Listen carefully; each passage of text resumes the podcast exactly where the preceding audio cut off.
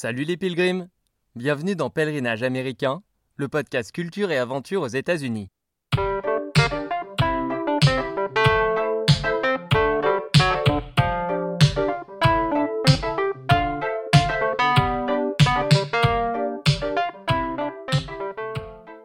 Moi, Alex, à 30 ans, je suis parti en stop à la rencontre de communautés aux quatre coins des États-Unis. Tout semble les opposer et pourtant elles ont un point commun, elles font des pèlerinages, à des centaines de kilomètres de chez elles, pour une icône de la musique ou des ancêtres amérindiens, en hommage à Martin Luther King ou à un jeune skater de San Francisco. Ce podcast est le récit de mes expériences avec ces pèlerins modernes. Chaque mardi, je vous invite à redécouvrir les icônes de l'Amérique en écoutant le témoignage de passionnés d'accablés ou de fils spirituels pour qui ces pèlerinages ont encore un sens. Aujourd'hui, troisième épisode de notre série consacrée aux icônes américaines du Club des 27. Après Jimi Hendrix et Kurt Cobain, on va parler aujourd'hui du pèlerinage pour Janis Joplin.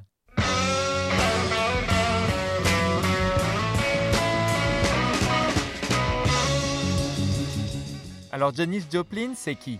Eh bien c'est à la fois la reine du blues et la première rockstar féminine.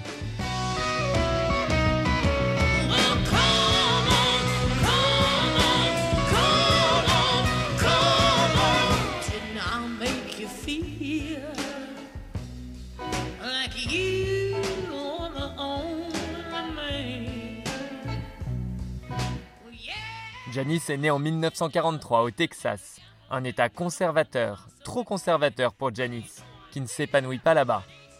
Chez les cow-boys, elle est considérée comme une étrange rebelle, alors elle commence à chanter son mal de vivre, son blues, et est vite repérée pour son incroyable talent.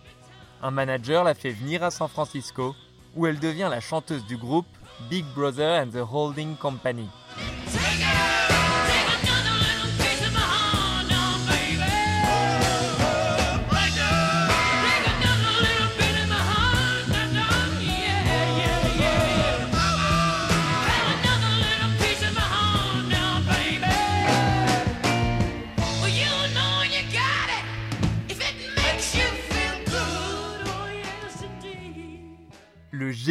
Janice explose à la face de l'Amérique en 67, au festival de Monterrey, où se produit aussi un certain Jimi Hendrix.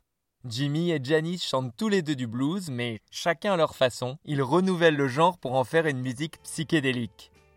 Pour Janice, c'est à travers la distorsion du son de sa voix, reconnaissable entre mille.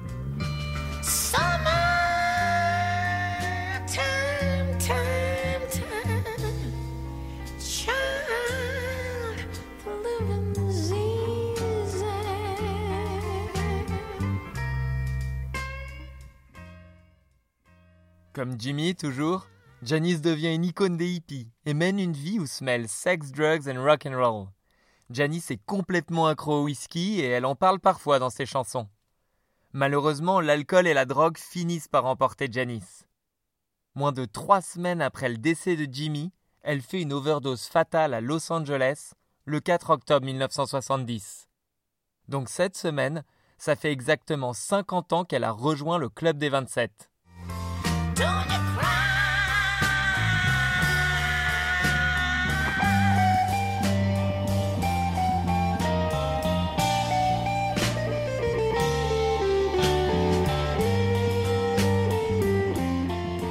À sa mort, Janice n'a sorti que trois albums. Et depuis, une grande communauté de fans lui reste fidèle. Certains d'entre eux entreprennent même un pèlerinage pour Janice. Les fans ne peuvent pas se recueillir sur une tombe, puisque Janice n'en a pas. Mais à défaut, ils vont à Los Angeles, dans la chambre d'hôtel où Janice est décédée, la Room 105 ou Chambre 105. Ça vous dit d'aller là-bas pour Janice? Allez, on commence le pèlerinage en stop. Objectif Room 105.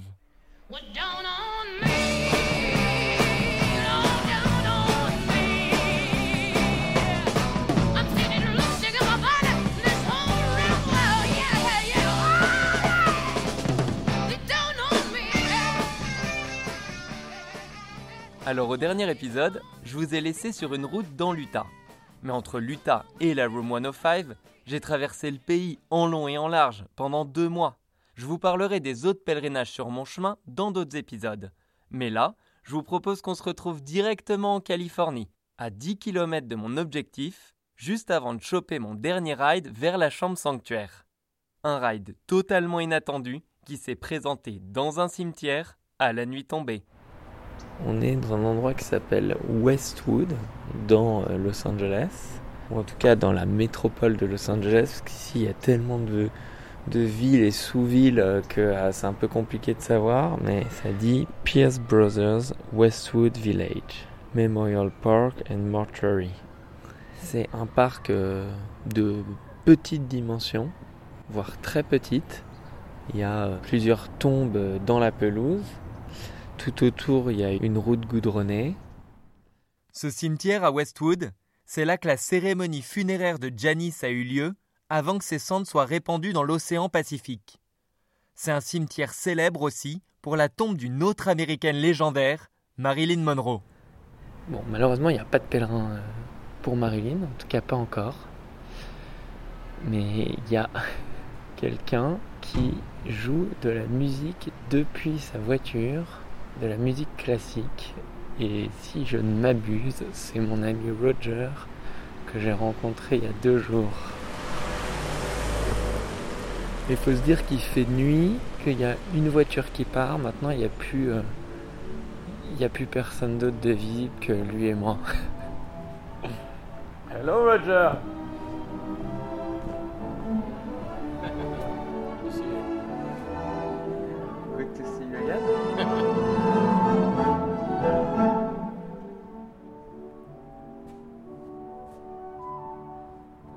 Quand j'ai rencontré Roger, il jouait de la guitare devant la tombe de sa mère. J'étais intrigué donc je l'ai interrogé et il m'a raconté qu'il accomplit ce rituel musical au moins une fois par jour. Et ce soir, exceptionnellement, la musique vient pas de sa guitare mais du lecteur CD de sa voiture. Imaginez-vous la scène dans le cimetière, avec la musique qui s'échappe de la voiture, portière grande ouverte devant un monument funéraire, et Roger dans son costume noir qui écoute les airs religieusement. Il manquerait plus qu'il m'invite à danser la valse. Mais il me propose bien mieux. So what are you gonna do? Uh, I plan to go to uh, Jenny's Joplin Motel. Do you need a ride? I could take you like somewhat in that direction if you do you want a ride or do you? Yeah, okay, let's do it, yeah. Oh Lord, won't you buy me a Mercedes Benz? My friends all drive Porsches. I must make amends. Worked hard all my lifetime, no help from my friends. So, oh Lord, won't you buy me a Mercedes Benz? Roger m'offre donc le fameux dernier ride vers la Room 105 et j'ai même pas à lever le pouce. Ensemble, on se rapproche de Los Angeles en traversant Beverly Hills. On roule sur des boulevards bordés de palmiers qui renvoient la lumière des lampadaires, puis on arrive dans le plus célèbre quartier de LA, Hollywood. Puis Roger me dépose devant le Highland Gardens. Okay, Alex, be good. Et j'entre dans l'hôtel pour Janis Joplin. Sean, le concierge très sympa, accepte de me montrer la chambre sans même que j'ai à la louer.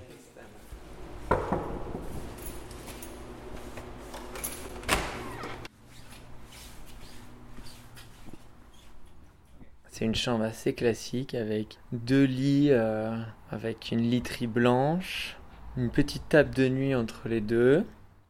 Mais la partie intéressante, c'est dans la deuxième pièce. Le dressing est une véritable caverne d'Alibaba.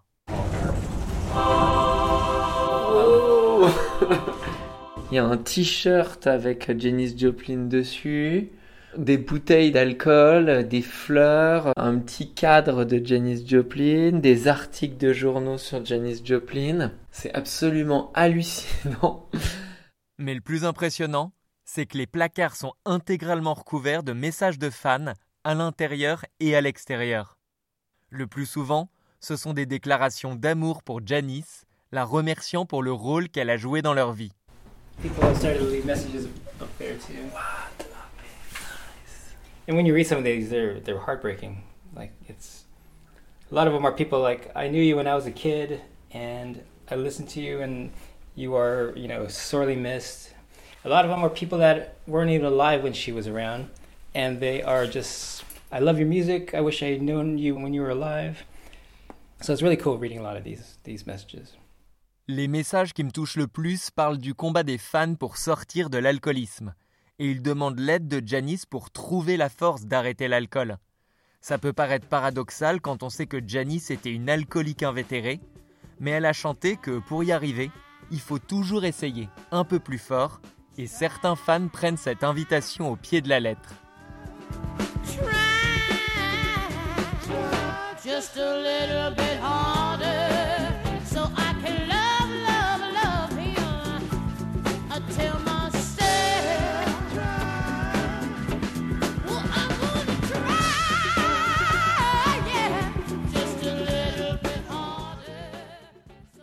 Apparemment, il y a même des fans qui réussissent à se défaire de leur addiction ici, miraculeusement. A lot of people will will say that they they come in here, something clicked, something connected with them, and they are able to stay uh, off alcohol or get clean. Either they don't want to go down the same path she did, or they they just found the moment so profound that they just decided that that's it for them. La Room 105 serait donc un lieu de pèlerinage détox. Mais faut pas oublier que la chambre a été le cadre d'une tragédie, et sa mise en location fait l'objet de nombreuses critiques. Que pense la direction de l'hôtel des accusations de dark tourism ou tourisme morbide? People want to come and uh, check out the room and leave a message, and we totally let them do it. So if people don't like it, that's their problem, I guess. We're not trying to make a profit on it or anything like that. L'hôtel veut faire plaisir aux fans en leur donnant accès à la chambre et dit n'en tirer aucun profit. Vraiment? Is it more expensive than the other rooms? Uh, yeah, it is. I think it is. It- It's um, just because uh, I think because they need to guarantee this room for that person because we can't just put them in any other room. It has to be this room in particular. They do charge more for that. Okay. Excuse me. Hi, this is Sean. I will go and fix that for you right now. Sean me laisse seul dans la chambre. Bien sûr, je suis assez mal à l'aise d'être sur le lieu d'une tragédie, d'autant plus que le gardien de nuit m'a assuré avoir eu affaire au fantôme de Janice dans la chambre. Mais en même temps, je suis excité d'être dans les pas de Janice et tous les fans qui ont écrit sur les murs, ont chanté ses chansons ou se sont fait un trip au LSD en son honneur. Alors j'en profite pour me faire un petit kiff, allongé sur le sol. Bon, et là, j'avoue que j'ai très envie de jouer un petit peu de Janis Joplin euh, sur mon téléphone.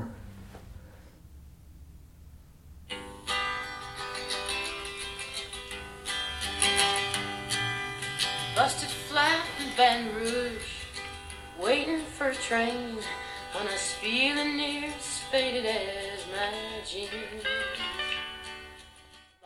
Avec la musique de Janice qui résonne ici, j'ai l'impression d'entrer en communion avec elle, surtout quand sa chanson parle d'une virée en stop.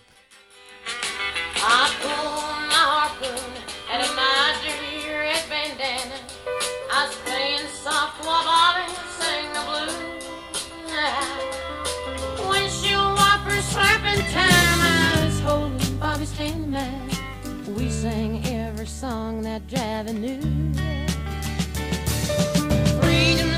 Another word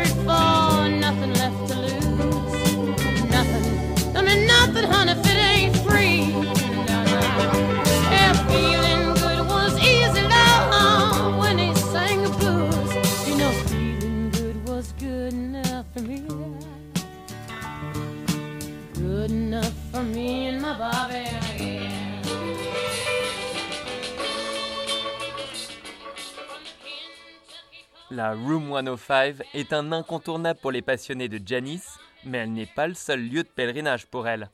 Il y en a même qui se motivent pour aller partout où Janice est passée. Alors ils sont pas nombreux à faire ça, mais on a la chance aujourd'hui d'écouter le témoignage d'une vraie pilgrime, Lucie. J'ai eu beau sillonner la Californie pour rencontrer des fans de Janice en pèlerinage, eh bien j'en ai pas trouvé un seul qui arrive à la cheville de Lucie. Pour résumer, Lucie est partie toute seule plus d'un mois suivre les traces de Janice dans l'Ouest américain. Et elle n'est pas journaliste, juste une immense fan. Moi, je suis devenue fan de Janis Joplin à l'âge de 14 ans. J'étais euh, une ado abonnée à un magazine qui s'appelait Okapi. Il y avait un petit 12 pages sur l'histoire du rock. Et je regarde, je lis ce petit article, et puis là, tout d'un coup, je tourne une page, il y a une immense photo de Janis Joplin qui prend la moitié de la page, et là, je la connais pas. Et je me dis, mais attends, c'est- c'est qui? Je veux savoir qui c'est. Donc je vais voir mon père, qui était donc... Moi, j'avais 14 ans, pour moi, c'était lui le spécialiste. Et il m'a sorti un vieux CD qu'il avait eu gratos euh, au supermarché, où il y avait une chanson de Big Brother and the Holding Company, qui est donc le premier groupe de, de Janis Joplin. Et moi, j'ai commencé à écouter cette chanson.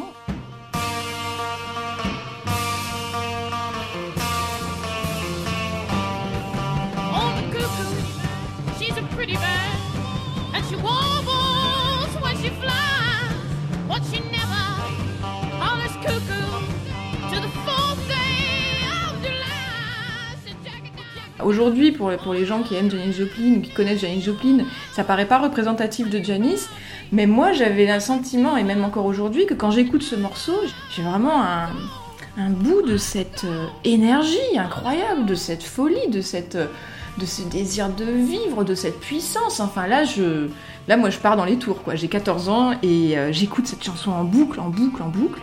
J'aimais tellement cette chanson, je me sentais tellement reliée à ce chant que je me dis ben je sais pas, peut-être que je suis la réincarnation de Janis Joplin.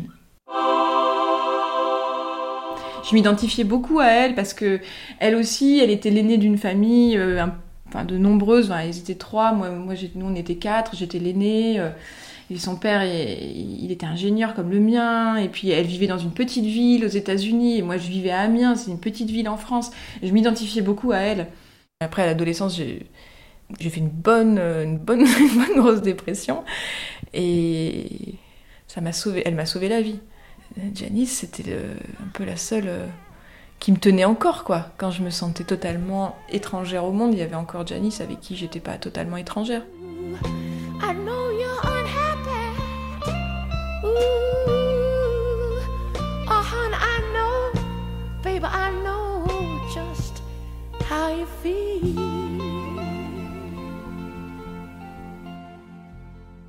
Et c'est vrai que c'était marrant parce que j'étais en total décalage par rapport à la mode. de- C'était la mode de Ace of Base à l'époque, ou de Gala, ou de Maria Carré. C'était les, les meufs de ma classe étaient très Maria Carré.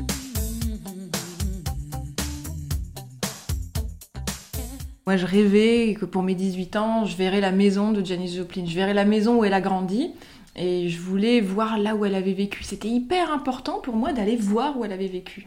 Que ça devienne réel, que ça fasse partie de ma vie, parce que Amiens, le Texas, c'est pour c'était dans mon imaginaire aux antipodes. Mais euh, je, voulais réduire la distance.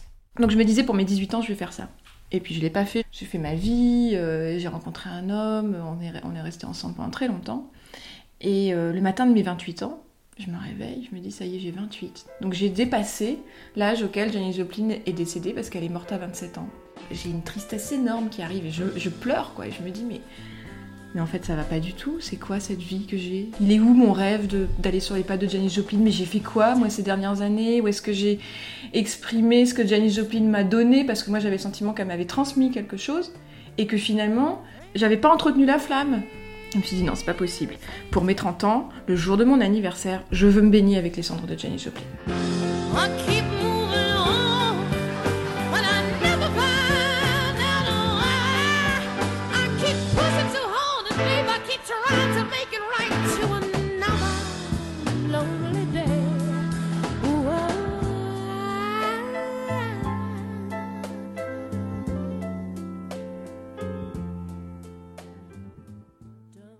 Pour aller sur les pas de Janis Joplin, qu'est-ce que j'ai fait? Ben, J'ai loué une voiture et j'ai décidé d'un parcours. En fait, ce que je voulais, c'était donc vraiment me sentir proche de Janis Joplin et je savais qu'il y avait une dimension initiatique, donc j'ai choisi un parcours qui était celui que Janis Joplin a fait pour s'émanciper de son Texas natal. Donc je suis partie de là où elle est née jusqu'à là où elle est morte en passant par euh, ce chemin qu'elle a fait pour quitter définitivement le Texas euh, en, en 66. Et euh, comme Janis Joplin est décédée à Los Angeles, je me suis arrêtée là. Música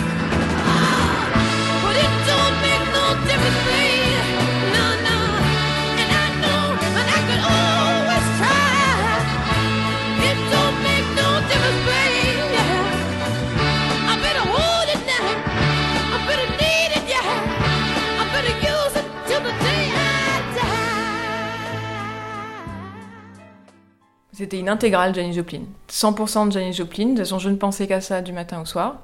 Euh, trouver Janis Joplin. Ce qui est drôle, c'est qu'avant de partir, je, je crois que j'avais essayé un peu de diluer le truc en me disant oui, mais c'est pas si fou. En fait, c'est un voyage. Je vais aller visiter les États-Unis et je vais en profiter pour être sur les pas de Janis Joplin. Enfin, je, je crois que j'essayais encore un peu de minimiser le- l'enjeu, ce qui est ridicule parce que finalement, une fois que je suis arrivée sur place, je me suis dit, mais j'en ai rien à foutre, moi, de faire du tourisme. Au bout d'une demi-heure, j'ai pris la voiture. Je suis allée directement à Port Arthur, voir la maison où elle avait grandi, qui était quand même ce que je voulais faire depuis le début. Il y a eu vraiment le pleur de joie de Putain, je l'ai fait Et j'ai vu cette maison et qu'elle était réelle et que c'était réel que j'y étais, mais là, j'ai pensé à la, la gosse que j'avais été, quoi, à l'ado que j'avais été. Je lui ai dit, tu vois, on l'aura fait, quoi, on l'a fait Tout ça, c'est possible et c'était pas si dur.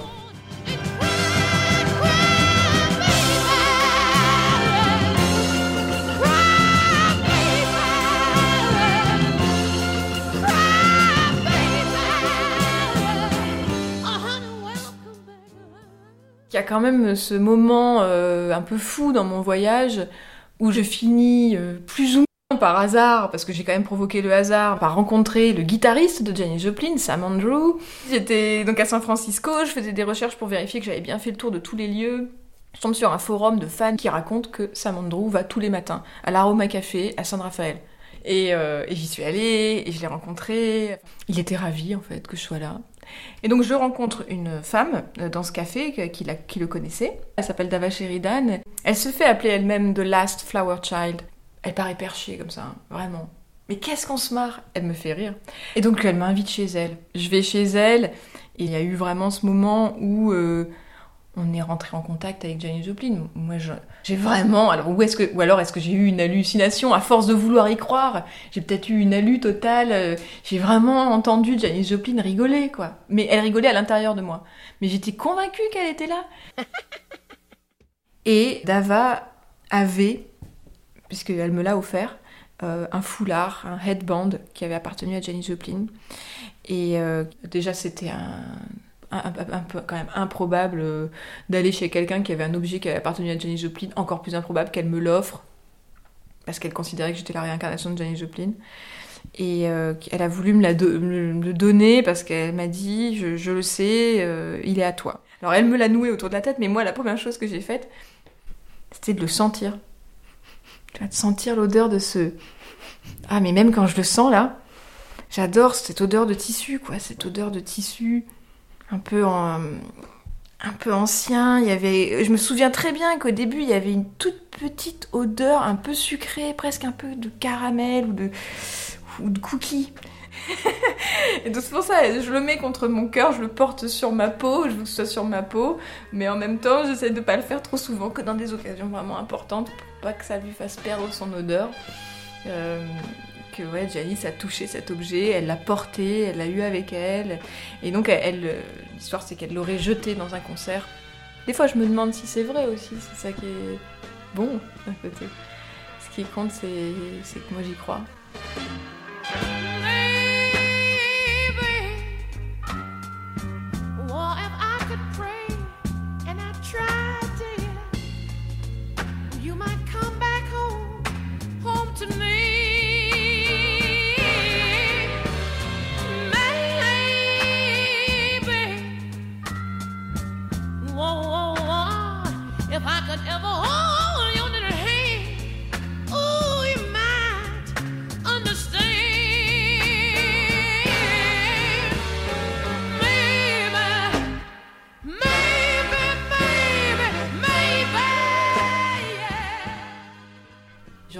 Dormir dans la chambre où elle, où elle, où elle est morte parce que j'aurais eu l'impression de dormir avec son fantôme, quoi.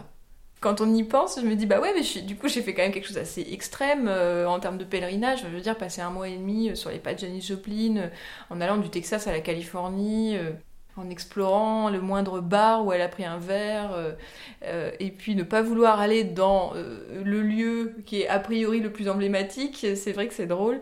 Mais il y avait vraiment ce truc où tout d'un coup, il y avait quelque chose qui, qui- qui collait trop à la mort, trop morbide. Je me, je m'imaginais moi-même dormir dans cette chambre, et je sais pas, ça me faisait flipper, quoi. Je, je trouvais pas ça glamour. J'avais pas l'impression que j'allais connecter avec la vie de Janis Joplin. Et moi, je voulais la vie de Janis Joplin.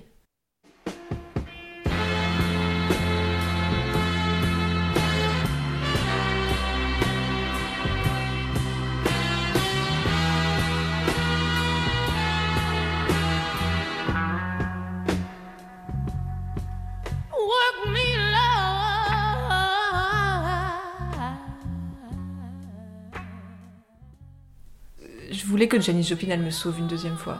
Comme elle, comme elle m'avait sauvée, enfin comme moi j'avais eu le sentiment qu'elle m'avait sauvée quand j'avais 14 ans. Là, j'approchais la trentaine, j'étais dans une grosse crise personnelle. Je voulais qu'elle me sauve à nouveau. Je voulais que ça arrive à nouveau. Et c'est là que sur la plage, quand je me suis baignée avec les cendres de Janis Joplin, j'essayais de goûter ce moment. Et il m'est apparu comme quelque chose de hyper euh, simple, hyper simple et hyper clair et hyper fort. Mais en fait, moi je suis en vie. En fait, moi je suis en vie. Je suis totalement vivante là. Là, je suis vivante. Et moi je peux vivre. Et Janice, elle est morte. Et ça, c'est maintenant quoi. C'est dans le présent. Voilà. Every day I keep trying to move forward, but something is driving me. Oh, it's something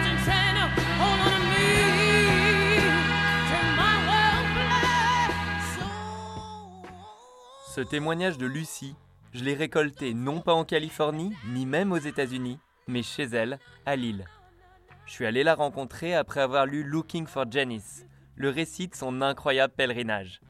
J'ai été touché par l'histoire de Lucie, mais aussi par sa sensibilité, une sensibilité qu'elle a en commun avec Janice.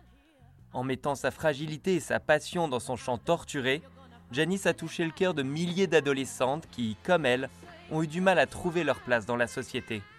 Donc Janice, comme Kurt Cobain, est une icône des âmes sensibles et de tous ceux qui ne rentrent pas dans le moule de ceux que les Américains appellent les misfits. Lucie se sentait elle aussi différente du reste de ses camarades, mais elle a trouvé en Janice une âme sœur, et ça l'a sauvée de la dépression. Et quand des années plus tard, Lucie a eu une nouvelle déprime, elle est partie faire ce pèlerinage américain, et Janice l'a sauvée une seconde fois. Ce que la plupart des pilgrims recherchent, Lucie l'a donc trouvé sur les traces de Janice. En fait, dans les moments de doute, euh, je me dis, ben, j'ai fait ce pèlerinage et c'est grâce à Janice aussi que j'ai réussi à le faire. Et je sais que encore aujourd'hui, elle est avec moi, elle va m'aider. Je me sens moins perdue dans le monde grâce à elle.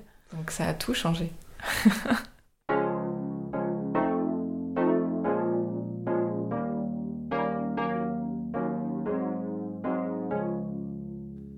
Si vous voulez en savoir plus sur le pèlerinage de Lucie, je vous invite à lire son livre Looking for Janice, le récit illustré de Lucie Barat.